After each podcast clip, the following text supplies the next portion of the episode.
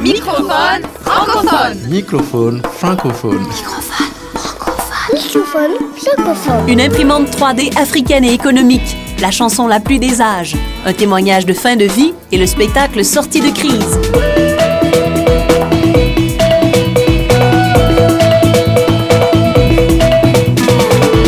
Microphone francophone. Francophone. Francophone.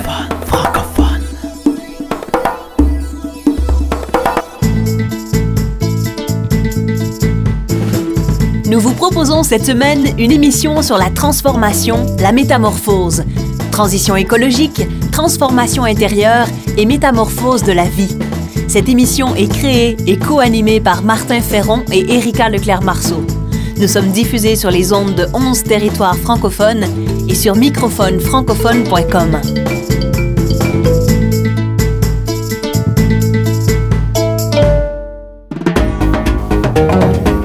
De gens en parlent.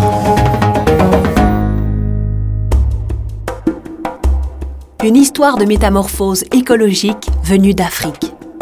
L'Afrique est submergée de déchets électroniques majoritairement venus du Nord. En amont de cette situation, il y a entre autres nos modes de consommation et l'obsolescence programmée de nos ordinateurs, téléphones, frigos ou télé. Ainsi, Agbog Bloshi, un quartier de la capitale du Ghana, est devenu aujourd'hui une des plus grandes décharges de déchets électroniques au monde. Autrefois, Agbog Bloshi était un endroit de promenade couru par les gens de la capitale. Entouré de pâturages, il y avait une jolie rivière qui attirait les pêcheurs. Ce lieu est devenu un enfer. Par exemple, on y brûle sans protection l'enveloppe plastique des câbles pour y récupérer les métaux qu'ils contiennent, ce qui dégage au quotidien des fumées toxiques. Ces fumées provoquent chez les recycleurs et habitants du site des troubles du système nerveux, sanguin et reproductif. Plusieurs documentaires ont montré les ravages de cette situation, notamment sur les enfants Bloshi. L'ONU prévoit à l'échelle mondiale une explosion des déchets électroniques d'ici 2020.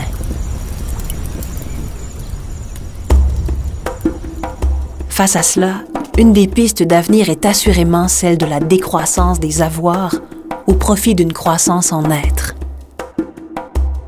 Mais que faire des tonnes de déchets technologiques aujourd'hui déversés en Afrique?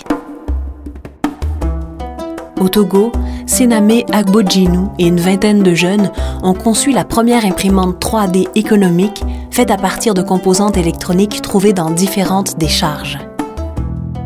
Elle se nomme Wafate et cette imprimante 3D écologique ne coûte que quelques dizaines d'euros. Cette prouesse est l'œuvre de WoLab, une communauté regroupée au sein d'un espace de créativité ouvert et participatif.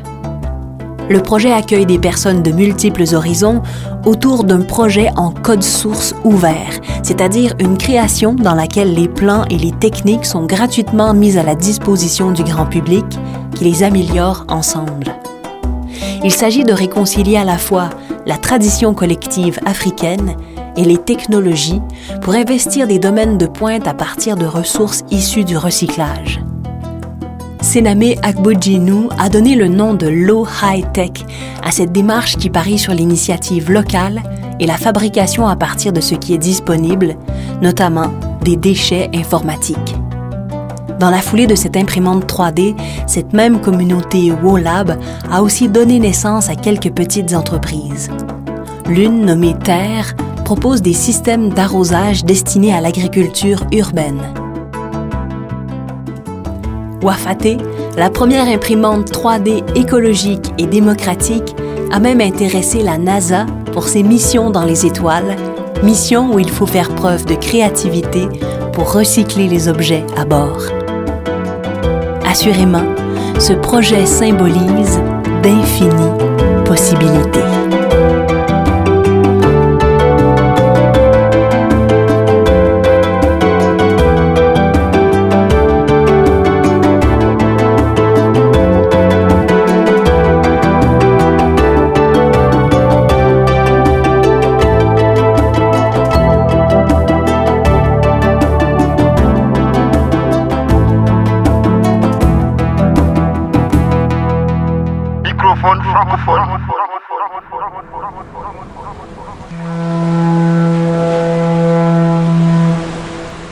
Remusicaliser le monde. Création, sens, travail social, intendance, nature. Par Martin Ferron. Les scientifiques disent que nos corps sont faits en grande partie d'eau. Or, l'eau qui nous constitue est la même depuis le début de la vie sur Terre. À travers son long cycle, l'eau est éternelle. Comme l'eau, la vie humaine est métamorphose. Et après notre mort, nous continuerons à vivre sous forme de sources de pluie, de geysers, de mer, d'arc-en-ciel. Voici la pluie des âges.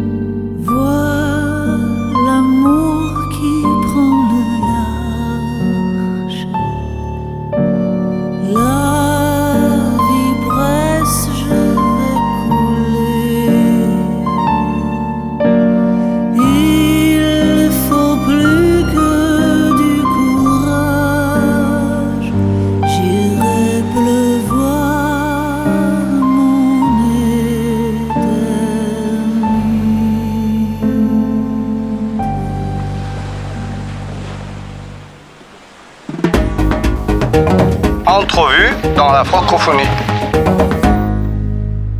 Michel Marceau est psychologue. Il a travaillé sur la côte nord québécoise, au Pérou et en Bolivie. Michel est à la retraite depuis le 4 septembre de l'an dernier et ce même jour, il a appris qu'il avait un cancer incurable. Il est impliqué à titre de psychologue et de personne en fin de vie auprès de l'organisme Albatros. Il est actuellement à Rougemont, au Québec. Bonjour Michel. Bonjour Erika. Le thème de cette semaine, c'est la transformation, la métamorphose. En quoi le diagnostic de cancer vous a transformé? C'est une transformation, un changement drastique et radical des priorités. C'est sûr qu'il n'est plus question d'un plan de retraite prévu, là, euh, planifié et souhaité. On doit composer maintenant avec une question de survie, de survie d'une maladie qui va t'amener à la mort, d'une survie de quelque chose que tu dois vivre et que tu ne connais pas. Alors, c'est sûr que dans un premier temps, il y a une réaction de combat, de dire euh, non, non, non, on va rallonger les jours et tout ça. Mais moi, ma force dans cette situation a été de me retourner vers ma famille pour savoir que tout n'était pas perdu et que je n'étais pas si perdu que ça. Alors, après les six mois de combat, de la chimiothérapie, là, je regarde l'acceptation, je regarde le lâcher prise, de- autant des peurs que des tristesses qui peuvent être incluses dans cette étape-là de la vie. Puis, bon, c'est une question là, de adaptation de l'agenda, hein, gérer au, jour le jour, parce que tu sais pas demain matin si tu vas être en forme. Là, j'ai passé un moment donné, comme dans mes priorités, il y en est devenu une qui a été la priorité numéro un, c'était de rendre à César ce qui appartient à César. Je m'explique, c'est-à-dire que ce que je suis, c'est à partir de ce que j'ai été en contact avec les autres. C'est à partir des autres que je me suis fait. Surtout dans mon rôle d'aidant, de psychologue, d'intervenant social. C'est beaucoup les autres qui m'ont permis de développer ce que je suis. Et aujourd'hui, je dois leur remettre en leur disant merci. Merci parce que ça a été un, un grand bonheur de vous avoir dans ma vie, une grande chance et une grande opportunité. Comment voyez-vous le passage, la métamorphose de la vie à la mort? Ben, je pense que l'essentiel dans la transformation, dans ce passage-là, c'est que comme plus le matériel prend le bord présentement, c'est-à-dire que un tiers de ma masse corporelle est perdu en un an et trois mois, alors elle se crée un appétit féroce pour autre chose? Et euh, pour que la vie garde son sens, garde un sens. Alors à ce moment-là, ma, spiritualité a euh, revendiqué là, de dire, euh, OK, maintenant, c'est nous qui prenons en charge la vie. Et euh, je pense que c'est par l'intermédiaire de, de me remettre en contact avec, euh, avec l'amour, de constater le pouvoir unificateur de cet amour-là avec moi-même et avec les autres, ce qui me fait dire là, que même mort, j'allais maintenant vivre dans les cœurs de beaucoup de personnes. Et même mourant, mon amour ne cesse de croître dans, dans cette démarche-là. Merci Michel. Ça me fait plaisir. C'était Michel Marceau, psychologue et bénévole à l'organisme Albatros.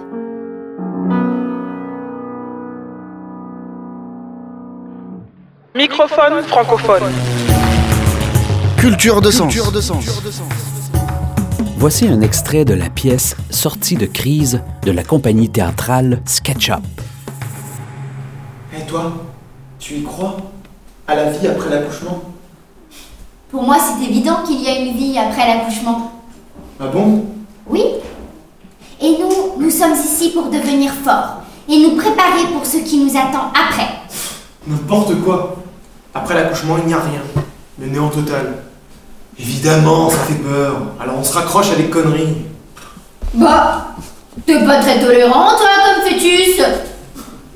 Eh ben, dis-moi, à quoi ça peut bien ressembler la vie dans l'au-delà du ventre? J'ai entendu pas mal d'histoires à ce sujet. Il paraît qu'il y aura beaucoup d'émotions, beaucoup de lumière et beaucoup de gens comme nous, mais en plus grand. Et puis, on vivra plein d'aventures aussi. Il paraît qu'on se nourrira avec notre bouche. Évidemment, c'est facile. Vu que personne n'est jamais revenu pour en parler. tu peux tout inventer. Moi, je préfère être lucide. Donc pour toi, tout ce que nous vivons là n'a aucun sens. Eh bien, ça a le sens que chacun veut bien lui donner. Écoute, moi, je ne peux rien te prouver. D'ailleurs, je sais pas à quoi ça peut ressembler la vie après l'accouchement. Tu vois? Mais ce qui est sûr, c'est que j'aimerais bien rencontrer maman. Mais on nage en pleine science-fiction Et tu peux me dire où elle se trouve? Maman Mais, mais partout autour de nous, tu vois bien C'est elle qui nous porte, nous transporte et nous aime. Tu sais que j'aime pas quand tu me parles comme ça. De haut, on dirait que tu me fais la leçon. Je te rappelle que jusqu'à nouvel ordre, cette prétendue Maman On l'a jamais vue. Et moi, je ne crois que ce que je vois. Nous ne l'avons peut-être pas encore vue, mais nous n'arrêtons pas de la sentir. Par exemple, le soir, quand tout devient calme, ne me dis pas que tu ne l'as pas entendue chanter. Quand elle caresse notre monde, ne me dis pas que tu ne l'as pas senti. Oui, j'ai bien senti quelque chose. Eh bien moi, je suis sûre qu'elle existe et qu'elle nous veut du bien. C'est bizarre, à t'entendre parler, on aurait presque envie de le déclencher, l'accouchement.